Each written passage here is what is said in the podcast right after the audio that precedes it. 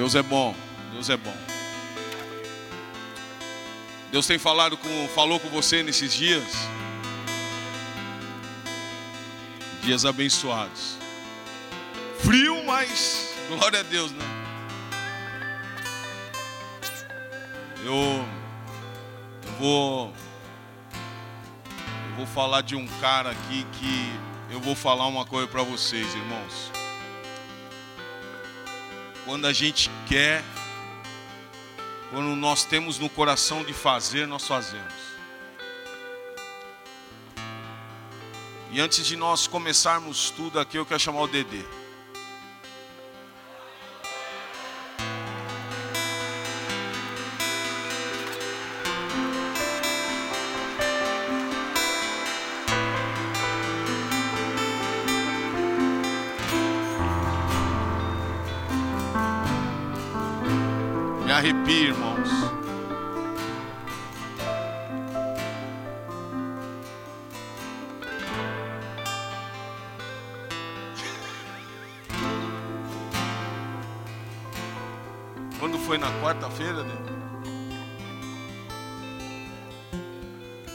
Senhor, igreja. Na quarta-feira eu me levantei para trabalhar e estava tudo bem. Chegando na empresa, comecei a fazer minhas atividades. Por volta de. Eu entro às seis, por volta de sete horas começou uma dor muito forte. Mas mu- muito forte, insuportável mesmo. Aí veio aquela cólica renal. E só a misericórdia de Deus. Quem já teve sentiu isso. Aí teve que me socorrer, foi pro hospital ali no São Luís em Osasco. Aí já me colocaram medicação na veia. Aí passava o efeito do remédio, vinha novamente as dores. E assim foi o dia inteiro. Quando chegou por volta de 8 horas, o médico tiveram que fazer a intervenção cirúrgica. Na tomografia tinha dado mais de 10 pedras no rins. Tinha uma que estava no canal da, da, da uretra, né, da urina, e essa que estava inflamada e doendo muito. Então, por volta de 8 horas, 9 horas já estava no centro cirúrgico, já tinha feito a intervenção. E na quinta-feira eu tive alta. E todo mundo me ligava, falava: não, tem que ficar em casa, tem que descansar, mas o meu coração ficava: não, eu, eu me propositei de ir nas, nos quatro dias. E foi aquela luta espiritual de vir, não vir, é, ainda com efeito de remédio. Eu nunca, na quinta-feira, nunca, nunca acontece isso na minha vida, eu só sei que eu dormi, né? Eu acordei, era mais de 10 horas. Falei, Jesus, o que está acontecendo? É, Às vezes Deus dá, fala, para um pouco, meu filho, sossega. Aí eu vim no culto na quinta, eu vim na sexta, eu vim no sábado. Ontem eu estava aqui, a Dores retornou de novo. Aí eu tive que socorrer pra, pela minha amiga irmã Vinha. Vinha, me socorre de novo, me leva no hospital de novo. Cheguei lá por volta de 11, meia-noite. Aí me deram medicação na veia de novo. Fizeram outra tomografia. E para glória de Deus, das 10 pedras só tem 3.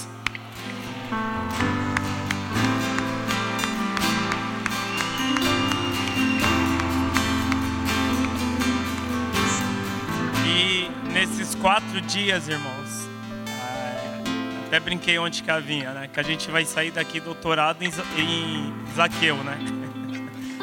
Que a gente está aprendendo muito. Uma palavra que me tocou, irmão. Eu não quero só os milagres de Deus, eu quero a presença.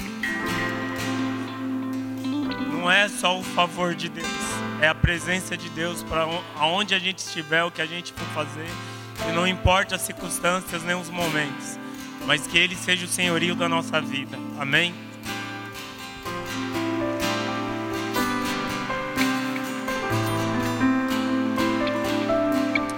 Eu fico feliz, sabe, porque qualquer coisinha tá parando o povo de Deus aí, irmão. Fala pro seu irmão, foco na missão. Não, mas com voz alta, com voz profética. Foco na missão. Isso é foco na missão. É o que eu tenho pregado, foco na missão. Quando você tem foco na, na missão, nada te para. Nada te para. Você sabe que a cura é aqui dentro. E mais um dia, uma manhã, nós temos a presença do pastor Ronald. Gostaria de chamá-lo aqui, que você pudesse dar uma salva de palmas.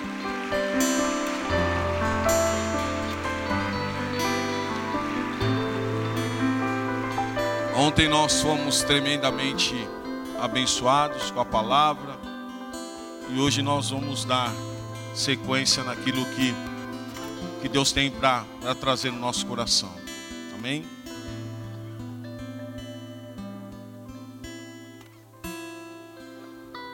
Aleluia. Graças paz, bom dia, meus irmãos, amém. Que bom nessa manhã a gente estar junto, poder compartilhar o Evangelho, falar da palavra. Deus abençoe a sua vida, Deus abençoe a sua casa. Quero, antes daqui de é, ministrar, trazer uma porção da palavra da manhã, nessa conferência tão boa sobre transformação. Queria deixar uma reflexão para a pastora Merli mas que você também pudesse abrir a sua Bíblia junto comigo.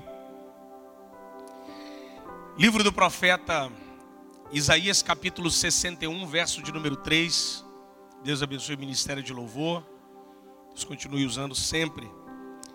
Isaías, capítulo 61, pastora. Versículo de número 3.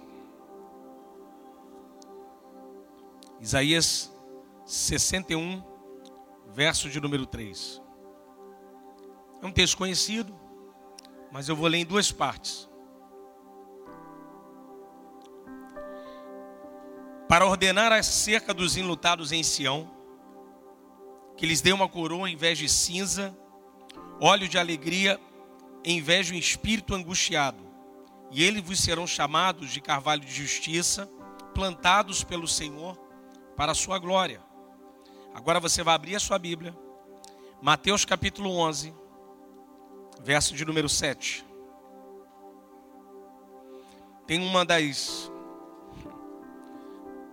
uma das perguntas mais tremendas de Jesus Cristo a respeito de João Batista.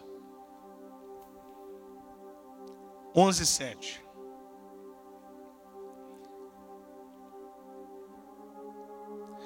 Ao partirem eles, começou a Jesus a falar a respeito de João Batista E disse Jesus às multidões: Que fostes ver no deserto um caniço agitado pelo vento? O que tem a ver caniço com Isaías 61, 3, Carvalho? No século 17, um escritor francês chamado Jean de La Fontaine, muito conhecido, ele escreveu contos infantis. Eu creio que até hoje é vendido. Quem tem filhos já leu alguma coisa sobre Jean de La Fontaine. Jean de La Fontaine conta a história do caniço e do carvalho, pastor. É uma história muito comum entre as crianças.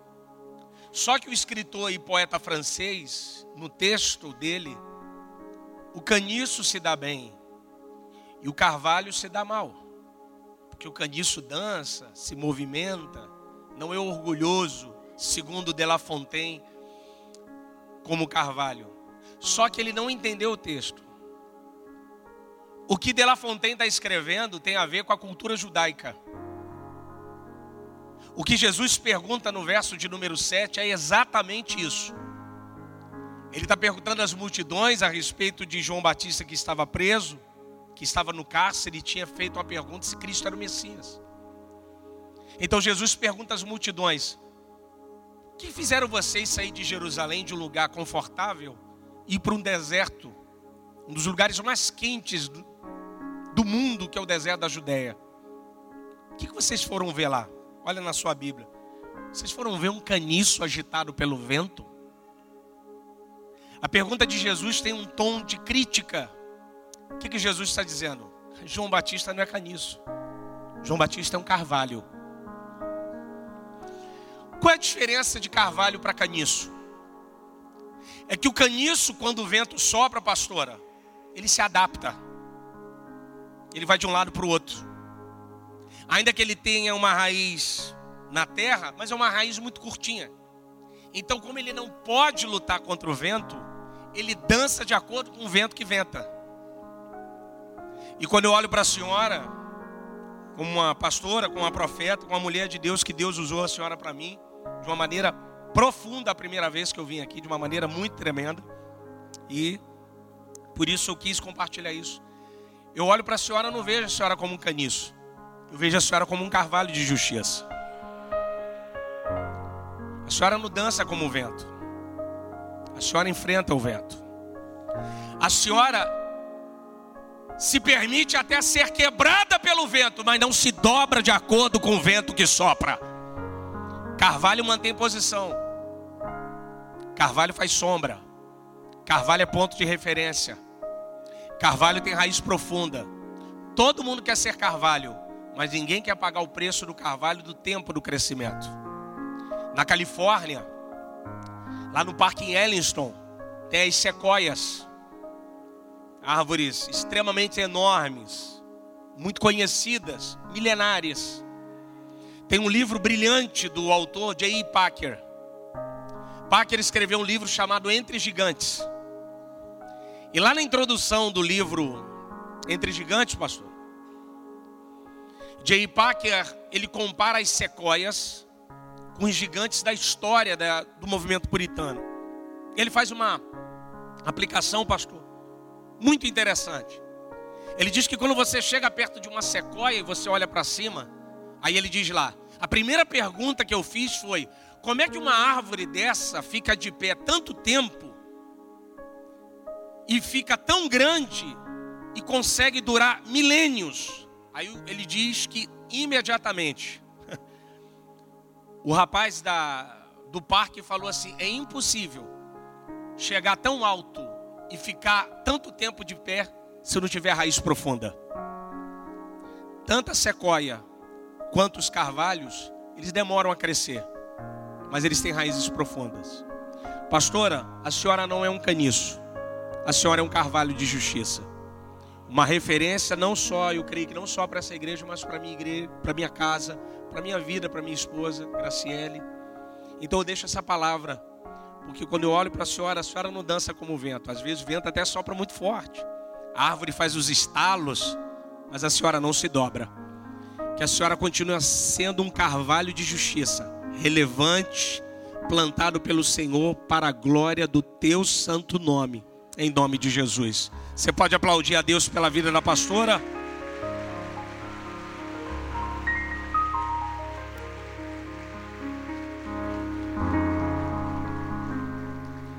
Hoje, pastora, caniço é o que mais tem.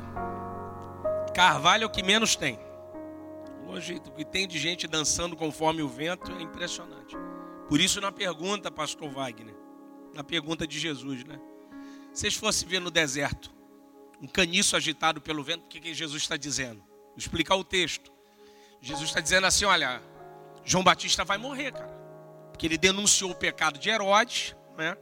Então ele está dizendo assim: ó, vocês não foram ver alguém que dança, vocês foram ver alguém que enfrenta. Então ele está dizendo: o vento vai quebrar o carvalho, mas João não vai dançar de acordo com a música. Então essa é a diferença. Agora, para a gente expor um texto, abre a sua Bíblia. Evangelho de Mateus, capítulo 15, verso de número 21.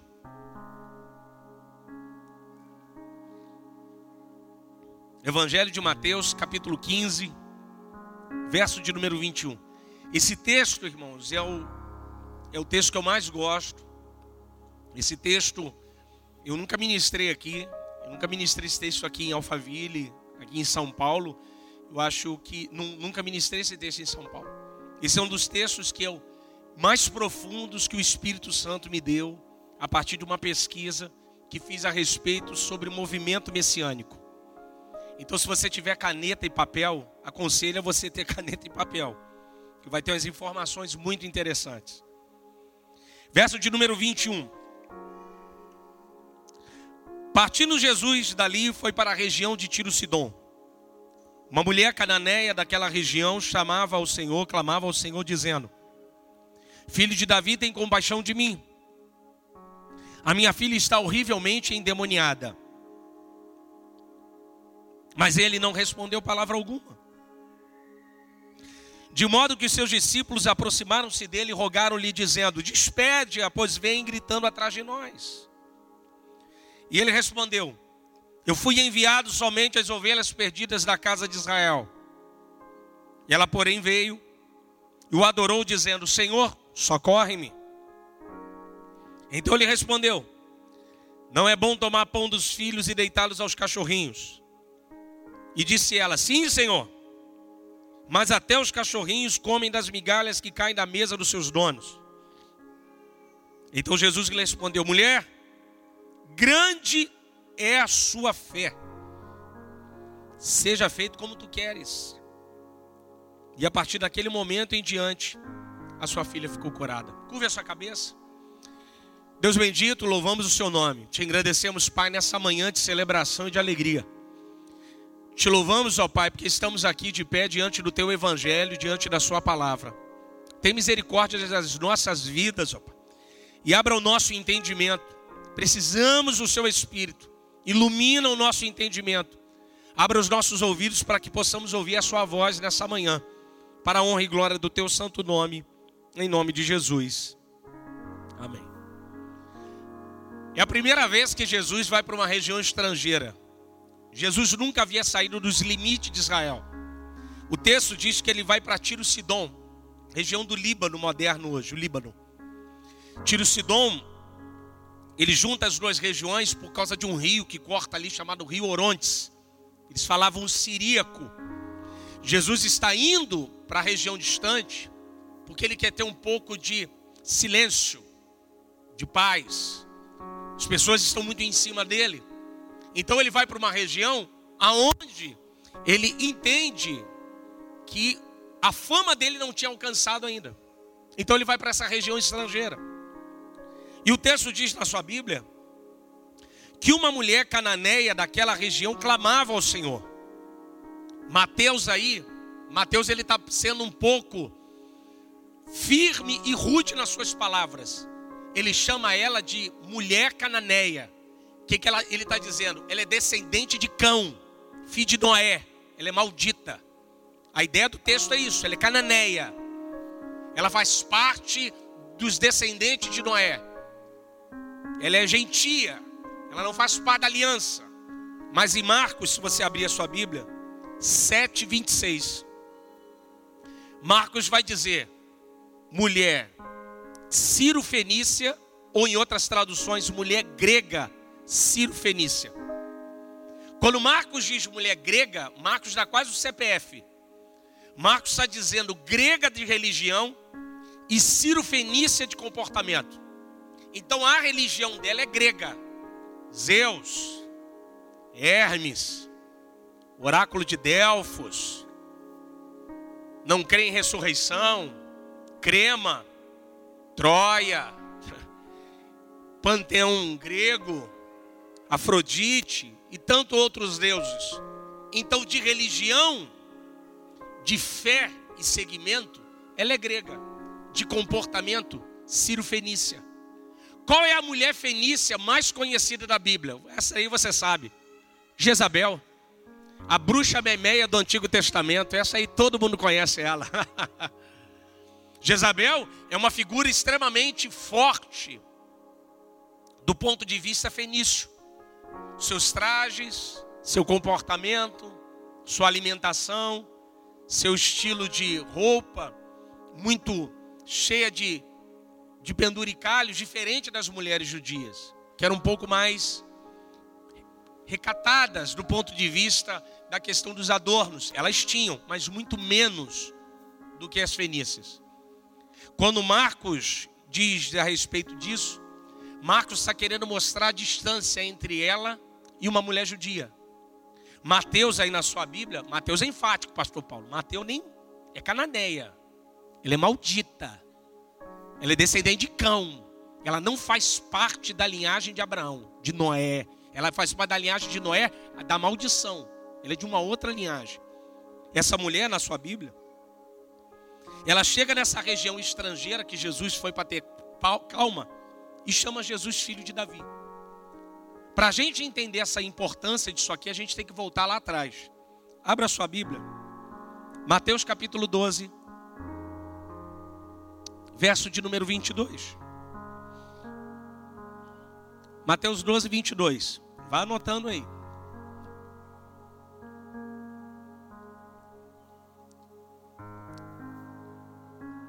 Os fariseus agora vão testar Jesus novamente.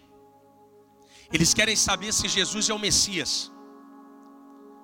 Eles querem saber se de fato Cristo é o Messias.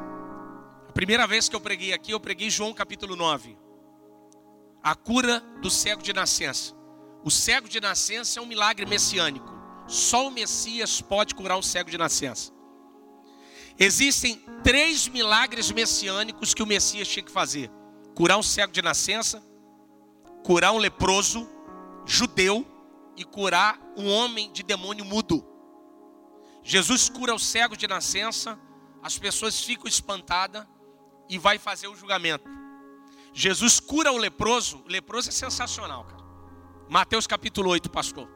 Jesus cura o leproso, que está quase morrendo, e Jesus diz ao leproso: Não conta para ninguém, não. Como é que você não conta para ninguém? Pô? Vai e mostra ao sacerdote, porque tinha a ver uma ideia por detrás. Porque como é o primeiro judeu leproso curado, pastor Wagner, quando ele chegasse diante do sacerdote, os sacerdotes falariam: há um Messias entre nós. Então abre-se um processo judaico, é do debate judaico, investigação e observação. Se você ler Marcos 2, na casa lá de Pedro, aquela multidão, todos aqueles homens estão indo a Cafarnaum observar se Cristo é o Messias.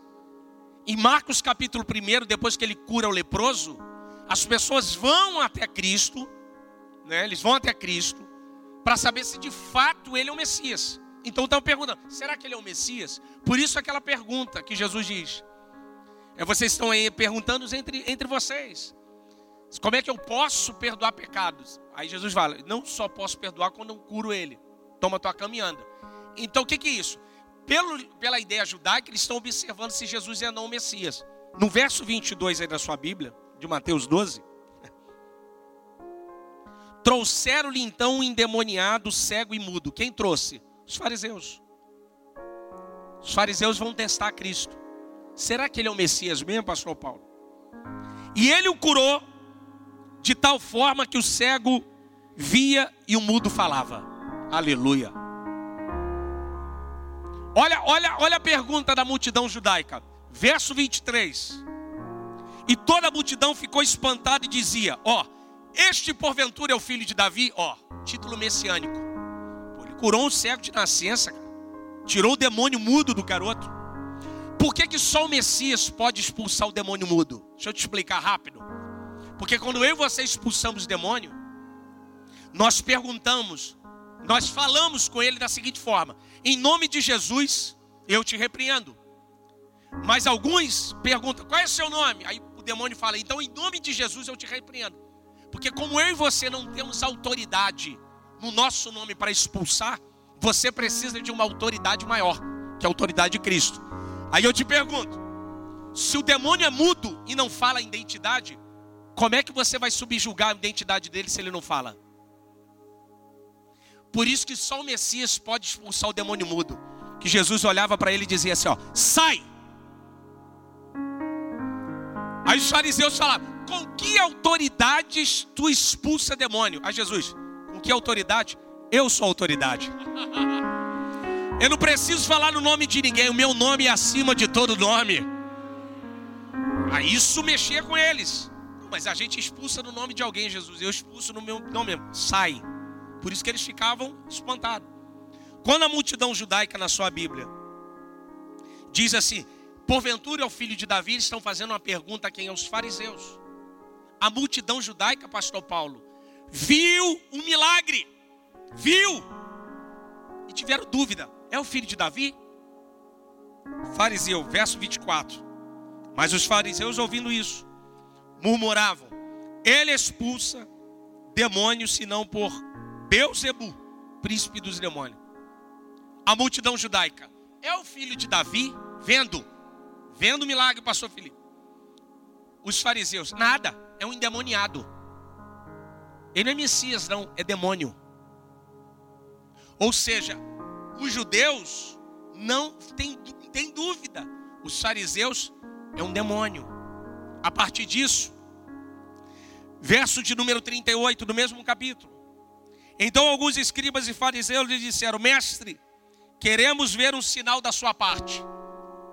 Aí Jesus, ué, acabei de dar um, pô. Olha o que, que Jesus diz. Verso 38, 39. Uma geração má e adúltera pede um sinal. Jesus bate forte, cara. Porém, não será dado senão outro sinal, senão o sinal do profeta Jonas. Qual o sinal do profeta Jonas? Da ressurreição. A partir de agora, irmão, agora, olhando na sua Bíblia, agora aí, toda vez que tiver fariseu perto de Cristo aqui em Mateus, não tem milagre, só pregação. Quando os fariseus saem de perto, Jesus faz o milagre. Quando os fariseus chegavam, ele só pregava. O que, que Jesus está dizendo? Se você veio ver milagre para me questionar, não vai ver. Agora, se você veio ver algo para me ouvir, então em breve você verá. Aleluia. Olha na sua Bíblia aí, ó. Capítulo 13, vê comigo aí, ó. Parábola do semeador. Ó o 13, ó. Tudo parábola, ó. 13, ó. Vai lendo aí, ó. Ó, parábola, semeador parábola do joio e do trigo, vai vendo lá 24, 31, parábola do fermento, do, do, é, do grão de mostarda e do fermento, pastor Paulo. Verso 36, parábola do joio e trigo, parábola do tesouro e da pérola. Por que, que Jesus está falando parábola? Tem fariseu perto. Não tem milagre, agora é só pregação. Tem fariseu, não, vai, não, vai, não vou te mostrar mais nada. O único sinal que vocês vão ver é da ressurreição. Verso 53, capítulo 13. Quando Jesus acabou de contar as parábolas, ó, retirou-se dali. A partir de agora, Jesus fica seu ministério itinerante. Tem fariseu, chegou perto, ele sai. Ele começa assim, ó, viajar de um extremo ao outro. Vai olhando aí, ó. Chegando na sua terra, ensinava na sinagoga deles de sorte que se admirava e dizia: De onde vem essa sabedoria e esses poderes miraculosos? Ó, Jesus começa a manifestar milagre em Nazaré. Nazaré é o reduto dele, da família, dos primos, dos, dos amigos, dos colegas. Jesus praticamente aprendeu a ler, provavelmente, na sinagoga que ele leu o texto. Então os vizinhos, pastora, em volta de Jesus, vendo ele fazer milagre, verso 55. Não é este o filho do carpinteiro? Multidão judaica é o filho de Davi? Os fariseus é demônio. Os vizinhos, nada, filho do carpinteiro. Ninguém sabe quem é Jesus. Vê ele fazer milagre, vê ele operar poder e ninguém sabe quem ele é. Jesus, ninguém sabe quem ele é. Verso de número 58 diz assim: e não realizou muitos milagres ali, por causa da incredulidade deles, que eles não criam que Cristo era o Messias. Capítulo 14, verso 1. Naquele tempo, Herodes o tetrarca ouviu falar da fama de Jesus e disse aos servos: Este é João Batista que ressuscitou dentre os mortos. Por isso é que tantos milagres operam por meio dele. Multidão judaica é o filho de Davi? Os fariseus, demônio. Os vizinhos, filho do carpinteiro. Herodes, Jesus é ghost. Walking Dead. Gasparzinho. Ninguém sabe quem ele é. Ninguém sabe quem é Jesus. Faz milagre, opera sinal e ninguém sabe quem ele é. Por causa disso, na sua Bíblia, virando a página, verso de número 13 do capítulo 14, Jesus ouvindo isso, Olha de novo aí a palavra que eu falei para você, ó. Retirou-se dali. Ministério itinerante. Num barco para o lugar onde, irmãos? Deserto. Afastado, assim que as multidões, assim que as multidões souberam disso, vieram das cidades e seguiram a pé. O que, que Jesus faz no lugar deserto? Multiplicação dos pães. Não tem fariseu, então vai ter milagre. De lugar deserto. Tem fariseu aí? Tem não. Então vai ter milagre. Jesus foi um lugar deserto, aí manifestou a glória dele, o milagre dele, o poder dele. Verso de número 22. Logo a seguir, Jesus ordenou aos seus discípulos que entrassem no barco e fosse adiante para o outro lado, enquanto ele se despedia das multidões. Jesus está sendo ministério itinerante. Ele não para mais, ele vai de um lugar para o outro. Jesus fica, manda os discípulos atravessarem. Verso de número 25. Mas na quarta vigília da noite, dirigiu-se a Jesus, dirigiu a Jesus a eles, andando sobre o mar. E os discípulos, vendo andando sobre as águas, assustaram, dizendo: É um fantasma. Quem ele é? Multidão judaica. É o filho de Davi? Os fariseus, é demônio. Os vizinhos, filho do carpinteiro. Herodes, João Batista. Os discípulos, é um fantasma. Quem ele é, irmãos? Quem ele é? Engraçado, pastor, que todo mundo via milagre. Convivia com ele, ninguém sabia quem ele é.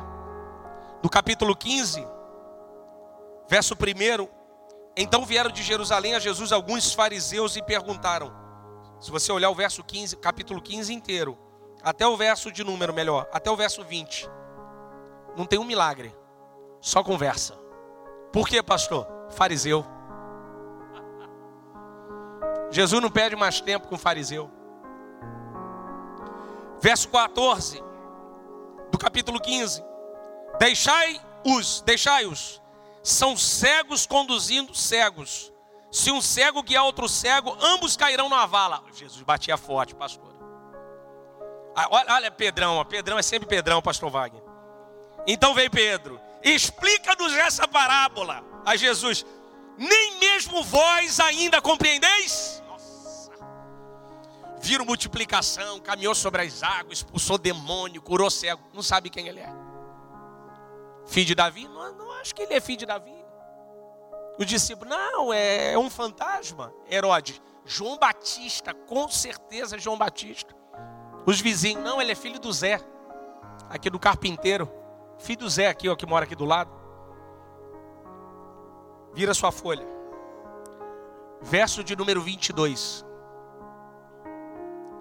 Jesus está lá em Tiro Sidom. Jesus não realizou nenhum milagre em Tiro Sidom. Jesus não manifestou nenhuma glória em Tiro Sidom. Mas quando ele chegou em Tiro Sidom, uma mulher grega, fenícia, não viu ele andar sobre as águas, não viu ele multiplicar pão, não viu ele expulsar demônio, não viu ele curar leproso, só viu ele andar e disse: Eu sei quem ele é. Ele não é fantasma, ele não é demônio, ele não é filho do carpinteiro, ele não é João Batista. Quem ele é? É Jesus, filho de Davi. É Jesus, filho de Davi. É Jesus, filho de Davi. Aleluia! Aleluia! Ela não viu nada, mas ela olhou, ele é o Messias. Ela tem tanta consciência que só viu ele andar. Jesus, em uma região estrangeira, foi reconhecido por uma mulher completamente sofrida, abatida, complexada. Mas o Espírito Santo abriu a iluminação na mente daquela mulher. Eu quero te dizer uma coisa: existem revelações que só vêm a pessoas humildes de coração. Quem tem humildade no coração, Deus se revela. Havia um sofrimento agudo na alma dela. E Deus se revelou a ela: É o meu filho. Aleluia. É o meu filho, você pode adorar o Senhor. É o meu filho. É o filho de Davi. Aplauda o nome do Senhor em nome de Jesus.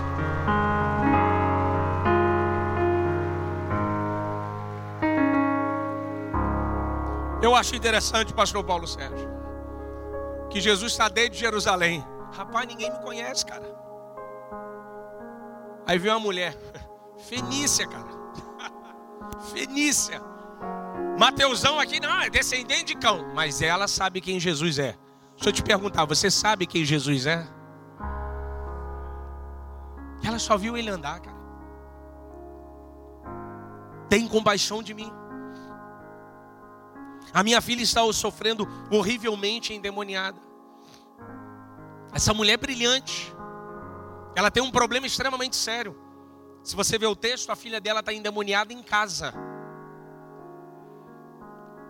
Isso aqui é, é, é, é, de uma dor, mas ao mesmo tempo de uma fé fantástica. Aonde está o problema dela? Em casa. E aonde ela está? Perto de Cristo. O que, que ela está dizendo? Os meus problemas da minha casa não vão me atrapalhar de buscar Jesus aonde ele estiver. Aquilo que eu estou vivendo na minha casa não vai me impedir de buscar o Evangelho aonde eu tenho que buscar. Aleluia! Ela não põe desculpa. Ela não deixa as coisas da casa segurar ela distante. Ela não chama Jesus para ir lá, mas ela vai até Cristo. Sabe por quê? Porque quem precisa vai até Ele. É por isso que você está aqui, é por isso que eu estou aqui hoje, porque nós temos problema, mas os nossos problemas não nos seguram na nossa casa. Nós viemos aqui hoje encontrar Jesus, filho de Davi. Aleluia! Ela está horrivelmente endemoniada. Mas por que ela vai atrás do filho de Davi? Porque Zeus não resolveu. Ela é grega. Afrodite não resolveu. O panteão grego não resolveu. A minha pergunta a esse texto aqui é uma pergunta difícil. Como é que ela sabia, pastor Paulo, que Jesus ia para Tiro Sidom? Jesus não botou cartaz, não fez carro de som, não botou propaganda no telão de LED, não botou os panfleteiros que fica na esquina, no horário do sinal, quando fecha a sinaleira e vai dando lá o panfleto. Não botou cartaz colado. Como é que ela sabia? E olha que eu tenho comentário em casa, hein? Rapaz, eu tenho comentário. Nenhum deles me explicou. Eu aprendi uma coisa com Spurgeon. Quando os comentários não explicam, dobre o joelho que Jesus fala. Aí eu fui para o joelho. Mas, senhor, como é, que, como é que ela sabia que o senhor ia estar lá naquela hora, naquele momento, naquele lugar? Aí o Espírito falou comigo. Porque quem precisa me encontrar de verdade, ainda que ele não saiba onde eu estou, o meu espírito conduz ele até a minha presença. Por isso que você está aqui. Porque quem te conduziu hoje aqui foi o Espírito Santo.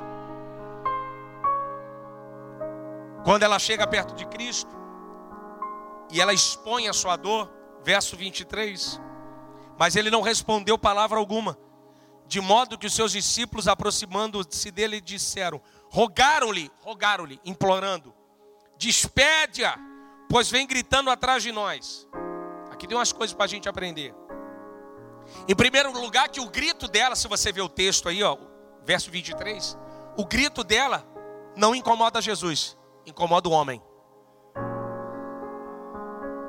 Quem manda ela embora é os discípulos. A palavra despede aí é a ideia de divórcio, divorciar. Rompa a relação com ela. Vê se o grito incomodou Cristo. Olha o texto aí. Jesus não responde palavra alguma, mas não significa que ele não ouviu. O fato dele não te responder não significa que ele não te ouviu, ele já tem te ouvido. Mas fica tranquilo que em breve ele vai responder a sua oração. Fica calmo. Aguarda a sua alma aí. Interessante, pastor Paulo, quem se, incomodou, quem se incomodou foram os discípulos. Que às vezes é assim. Tem pessoas que se incomodam com a gente, com o nosso estilo de culto, de adoração. Tem gente que é mais efusivo, levanta a mão, dá glória a Deus alto. Tem gente que dobra o joelho, aí fica o vizinho do lado. Aqui não tem isso aqui não, só lá no Rio, só lá na minha cidade. Aí fica assim, rapaz, mas para que isso? É menino, está se mostrando, palhaçada, bobeira. mas vê se Cristo impediu ele de chegar à igreja. Vê se Jesus não deixou ele chegar. Se Jesus deixou ele chegar, deixa ele adorar, porque você não sabe a crise que ele está vivendo na casa dele. Mas pastor está me incomodando, então sai de perto dele e deixa ele adorar. Mas Jesus não vai mandar ele embora, não. Jesus não mandou ela embora, não. Jesus está assim, ó, deixa ela aí. Sabe por que, que incomodou os discípulos? Porque o grito não era para eles, era para Cristo. Sabe o que, que incomoda alguns? Porque não é para ele, é para Cristo. Você não veio aqui por minha causa ou por causa do pastor Paulo. Você está aqui hoje é por causa de Jesus Nazareno, aleluia. É para adorar e bendizer a sua glória. Os discípulos, pastora, ficaram extremamente incomodados. Incomoda, irmão. Quando sai do padrão do culto. Não, é pastor, é, é, tem uma forma. Forma. Quem tem forma é coisa. Essa mulher está uma crise, irmão. Ninguém resolve o problema dela. Você acha que ela vai perder tempo com homem? Olha o verso de número 24. Jesus vai responder. Eu fui enviado somente às ovelhas perdidas da casa de Israel. Verdade. Jesus aperta ela para saber se de fato ela tem fé, se ela vai desistir. Olha o texto. Jesus não dá uma negativa. Jesus não diz assim, ó, eu não vou fazer. Jesus não diz assim, ó, eu não posso. E Jesus diz a missão. Fui enviado somente às ovelhas perdidas da casa de Israel.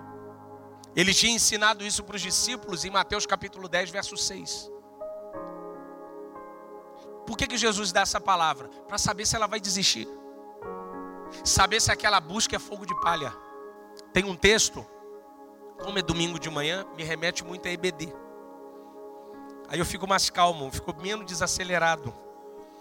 Abra sua Bíblia em Epístola de Tiago, capítulo 1. Verso de número 2. Por isso eu falei para você trazer papel. Traz papel, uma canetinha. Tiago capítulo 1, verso 2. Meus irmãos, sede por grande motivo de alegria quando passar de diversas provações. A palavra provação aí é peirasmo. Peirasmo são situações corriqueiras. Deixa eu contar um exemplo da minha, de os peirasmos que eu passo. Teve uma segunda-feira que eu fui sair da minha casa, eu moro na Taquara, próximo à linha amarela, né? Aí quando eu era uma segunda-feira, eu tinha que ir lá no centro do Rio. Aí, pastor Paulo, eu entrei no carro, peguei a linha amarela. Quando eu estou chegando lá perto da Avenida Brasil, o pneu furou. Segunda-feira, horário de pico. Os motoristas passando tudo no meu lado, me elogiando. Deus abençoe, Deus abençoe. Carioca adora abençoar o outro. Deus abençoe, Deus abençoe. Aí encostei o carro no acostamento. Fui abrir o porta-mala, pastor Wagner. O step vazio. Aí eu que me abençoei, eu sou abençoado. Eu sou abençoado. Isso é peirasmo. Peirasmo são essas provações. Tiago, aqui olha o que, que Tiago diz, ó. Tende por grande alegria. Ó, alegria. Aí, quando você bota roupa branca, naquele dia chove. Não tem? Quando o filho está arrumadinho, vão para a igreja, ele se suja. Isso é, é, é, é, é Tiago fala só tem alegria fica alegre. Quando você vai sair e está atrasado, a chave do carro milagrosamente desaparece. Aí ainda fica daquela coisa: será que se eu ligar para a chave ela atende? Isso são peirasmos, são provações que todo mundo passa. Mas o verso 2, aí a coisa fica difícil, pastora. Sabendo que a prova da vossa fé produz perseverança. Qual é a diferença da primeira e da segunda? A primeira é peirasmo. A segunda a palavra prova é dóquimo. Só o dóquimo produz perseverança. O que é dóquimo? Dóquimo era um teste que as moedas antigas passavam. Eles olhavam a moeda e falavam assim: rapaz, isso aqui tem cara de ouro, jeito de ouro, mas será que é ouro? Tem até aquela frase de William Shakespeare, do Mercador de Veneza, Nem tudo que reluz é ouro. Uma frase muito famosa do mercador. Eles tinham, eles ficavam com dúvida. Rapaz, será que isso aqui é ouro? Então eles botavam a moeda num processo chamado dóquimo. O que, que é dóquimo? Tinha lá uma lamparina com fogo. Eles aumentavam o fogo. Pastor Felipe colocava a moeda. Se a moeda evaporasse, é refúgio. Então não passava na prova. Então não é ouro de verdade.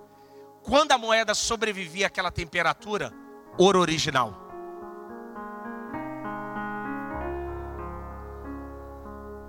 Às vezes, quem é o dono da moeda? É Deus. Às vezes ele acende o fogo e aumenta. Para saber se a fé é verdadeira ou se é refúgio. Se sobreviver ao fogo, produz perseverança. O último fogo que a gente teve na terra foi o tal do Covid.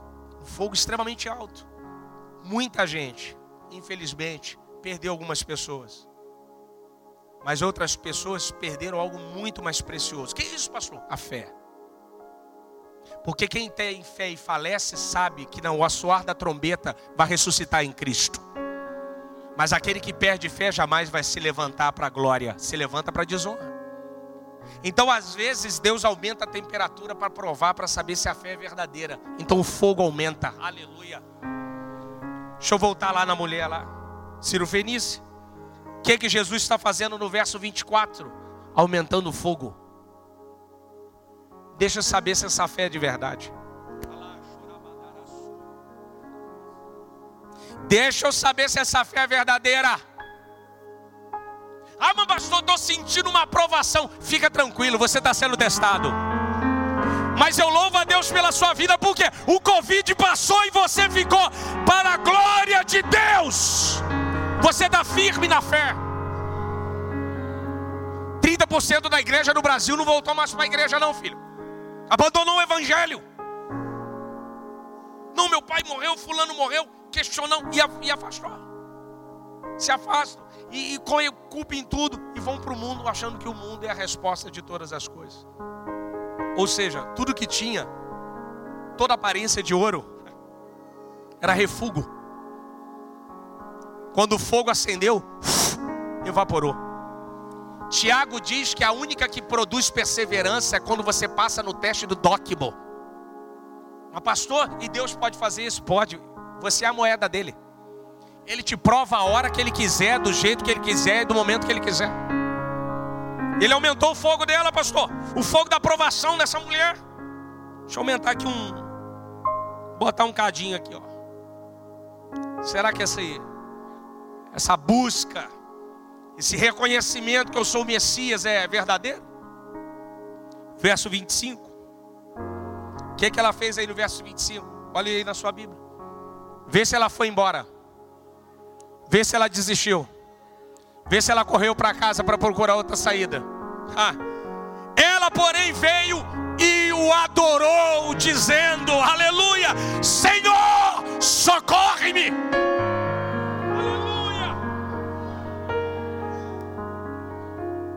Warren Carter, comentário da editora Paulus. Só Carter fala isso diz que o ato de adorar dela é um ato de culto que remete a joelho. O que, que ele diz? Não sei como. Ela furou a barreira dos discípulos e chegou perto de Jesus. Eu não tinha pensado nisso, porque lá atrás, na sua Bíblia, verso 23, os discípulos diz: ela vem gritando atrás de nós. Os discípulos formavam uma barreira entre Cristo e a multidão. Lucas capítulo 7, verso de número 11. Jesus foi a Naim. Jesus, seus discípulos e grande multidão. Os discípulos eram a barreira natural de Cristo. A mulher do fluxo de sangue rompe entre os discípulos e toca lá no seu tizite, lá na sua orla. Essa mulher rompeu os discípulos. Essa mulher rompeu a palavra, manda ela embora. Ela é doida, ela não pode ficar. Jesus disse para ela: Eu fui enviado. Ela não quer saber, eu não quero saber. Eu tenho um problema. A minha filha está horrivelmente endemoniada. Não é homem que vai me impedir de buscar Jesus Cristo. Eu vou enfrentar e não vou embora enquanto o Senhor não me der o milagre. Aleluia! Aleluia! Às vezes a gente desiste. Alguém deu uma palavra, você não vem mais. Alguém da família falou, você desiste. Um amigo do colega do trabalho fez uma piada e você desiste. O milagre e a fé é só para quem insiste, persevera e continua. Olha o verso 25. Ela não questiona Jesus. O que, o Senhor mandou eu? O que, que seus discípulos mandaram embora? Ela nem discute com eles. Porque quem tem problema não discute com ninguém, só busca. Quem perde tempo discutindo é porque não está buscando. Quem discute muito é porque não busca. Agora, quem busca de verdade não tem tempo a discutir, ele só busca o Senhor, só adora o Senhor, só bendiz ao Senhor, só glorifica o Senhor. Ele não tem tempo para perder. Ela tem uma filha endemoniada, a coisa da braba na casa dela. Quem vai resolver o problema dela? Era o discípulo, não é Jesus. Então, meu foco não é o homem, meu foco é Cristo. E o texto, o texto é sensacional. Ela adora. Olha aí. O que que Jesus deu a ela? Nada. O que que ela faz? Adora. Isso aqui é um exemplo para mim. Quem tem pessoas, eu e você, às vezes só queremos adorar se Cristo nos der. Jesus não deu nada para ela, mas ela já está adorando. E o texto, socorre-me. Isso aqui é bonito. Primeiro, ela está agora pedindo um socorro para ela. Claro que aqui é uma representação da sua filha, mas também remete a ela: Senhor, socorre-me. Porque quando meu filho sofre, eu sofro. Quando a minha filha está endemoniada, eu também estou, eu também estou sofrendo, porque eu não consigo resolver. Por que, que você está aqui hoje? Talvez você não está aqui nessa manhã nem para buscar por você, é para buscar por um parente, por alguém que está nas drogas ou está preso, alguém que não pode estar tá aqui. Por isso que você está aqui. Mas tem muitas pessoas da, da, da, de família, de casa, que abandonam o evangelho porque o menino se afastou ou se envolveu nas drogas e ele desiste. Eu quero te dizer, não desista da sua família. Busque, persevere, aleluia. Continue firme. É o que Jesus, é o que essa mulher faz. Ela se prostra diante dele. Ela o adora. Socorre-me, Senhor. Eu acho extremamente bonito esse ato da adoração. Pastora, eu fico imaginando os discípulos em volta. Rapaz, a gente mandou ela embora e ela já está aqui perto de Jesus. Mas, mas como é que Pedro, como é que você deixou ela passar? Rapaz, não sei, ela passou correndo aqui, ó. Aí eu estava lendo isso aqui há muito tempo atrás. Aí o Espírito Santo falou comigo: Meu filho, quando você adora, barreiras caem, portas se abrem, aleluia. Quando nós adoramos, acontece isso. A gente se torna rápido, veloz, aleluia, firme. Então Jesus faz uma pergunta, fala uma palavra para ela, não faz uma pergunta, uma palavra. Então ele respondeu: Não é bom tomar pão dos filhos e deitá-los aos cachorrinhos. Isso aqui é sensacional, cara. Sensacional. Eu acho a maneira como Cristo trabalha do ponto de vista da cultura. Um dos primeiros povos do mundo a domesticar cachorro foram os fenícios. Existem artigos na internet, depois você dá um Google, que quem espalhou os cães pela Europa foram os fenícios. Só para você ter uma ideia, sabe quem comeu a carne de Jezabel quando ela morreu? Os cães. Jezabel era o quê? Fenícia. Essa mulher o quê? Fenícia. A ideia cachorrinho aí é cunarion, pet, cão doméstico. Judeu não cria cachorro. Cachorro tem animal de pata fendida e come carcaça. Ele não, eles não criam. Os fenícios domesticavam. Uma das práticas do fenício era ter o cão dentro de casa. Eu vou pedir aqui o, pessoal da mídia para apagar a luz aqui de cima. Meu amigo Reverendo Eber vai colocar aí uma foto aqui para vocês. Isso é de uma lápide grega que um amigo meu me passou. Dr. Rodrigo Silva que me passou essa imagem. quando eu estava estudando esse texto, ele me passou via WhatsApp. Isso é uma lápide grega. Olha o que está embaixo da mesa da lápide grega ali, Fenícia. O que, é aquilo dali embaixo?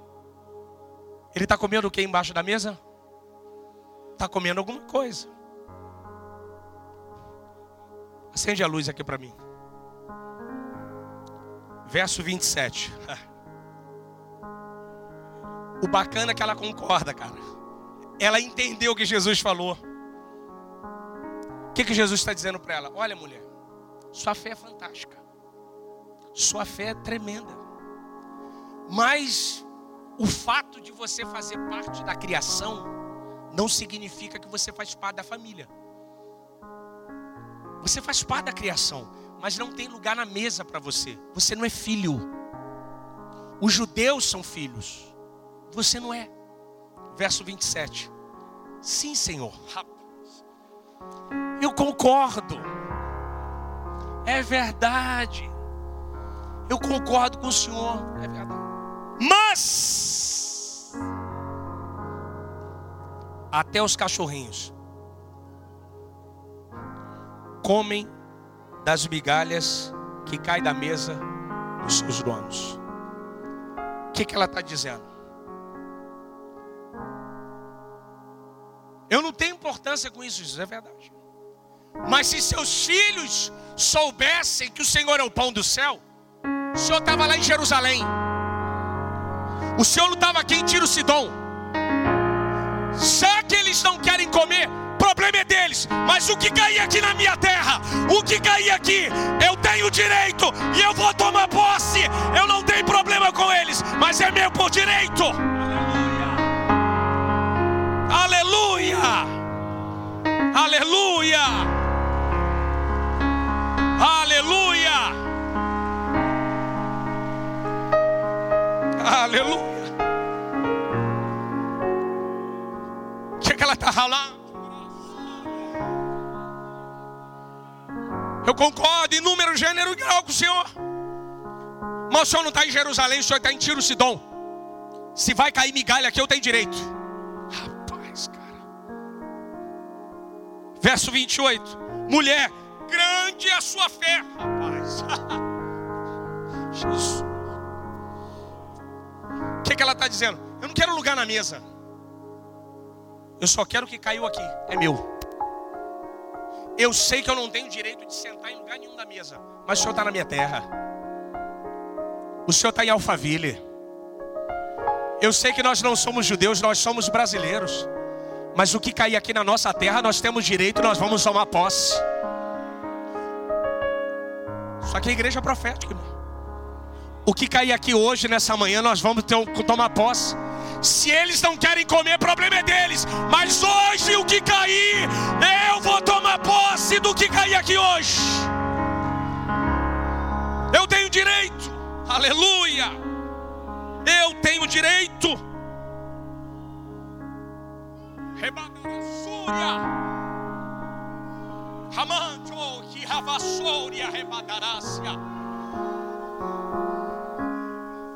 Ela não discute lugar ela discute direito. Pastor, ela está assim, ó. Não quer nem lugar, Jesus. Mas eu tenho direito. O Senhor está aqui na minha terra. Verso 27, última parte. Seja feito como tu queres. O que, que ela queria? A filha curada. O que, que Jesus faz? Espera aí, espera aí. Você não vai comer migalha, não. Espera aí. Eu vou tirar você daqui e vou colocar você sentado aqui, ó.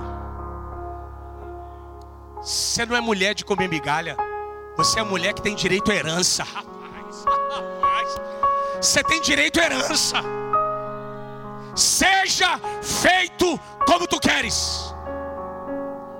Se ela saísse dali, pastor Felipe, e falasse assim: ó, Eu quero que esse monte saia dali. O monte, opa! Quem está falando? É a filha de Deus, é a nova. Essa entrou agora. Mas o nome dela está no testamento. Jeová acabou de assinar, ela tem direito, ela está na mesa. Não, mas ela comia migalha, comia. Agora ela come na mesa, ela come na mesa, ela tem direito, ela tem direito. O que ela mandar, está mandado. Vai lá, Gabriel, Miguel, o que for. Seja feito como tu queres. A partir daquele momento em diante, sua filha ficou curada. Se você vê o texto aí, não diz que ela falou. Aí que está o segredo. O que tu queres? Ela nem falou, pastora. Só ficou dentro dela. Já, já, já abriu um contato novo com a eternidade. O demônio lá na casa dela já veio, ó. É melhor tu vazar. Mãe, mas ela senta embaixo. Ih, falou, sentava. Agora ela está sentada na mesa do lado do chefe. O nome dela tá lá, ó, tá lá no testamento. Mas agora quem manda na casa dela é o Jeová, é o Todo-Poderoso. E o mal não pode habitar, a praga não pode entrar, a corrupção não pode ficar. Quem manda lá é Jeová, quem manda lá é Deus. Aleluia! Vai ficando de pé em nome de Jesus. Tem glória a Deus aí nessa manhã, irmãos. Tem Pentecoste aí nessa manhã, irmãos. Tem aleluia aí nessa manhã.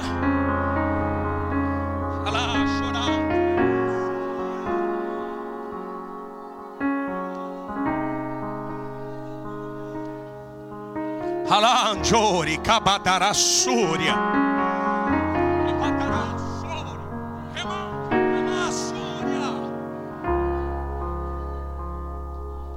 Você não está mais embaixo da mesa, você está sentada do lado do cordeiro. Tem gente que achava que você ia comer migalha a vida inteira, mas não.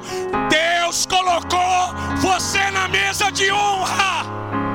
Você está sentado na mesa do lado do cordeiro. Deus te deu um acesso que não deu a muita gente pensavam que você ia comer migalha a vida inteira, farelo a vida inteira, mas Jesus apareceu na sua casa, Jesus apareceu na sua vida e mudou a sua história de maneira profunda.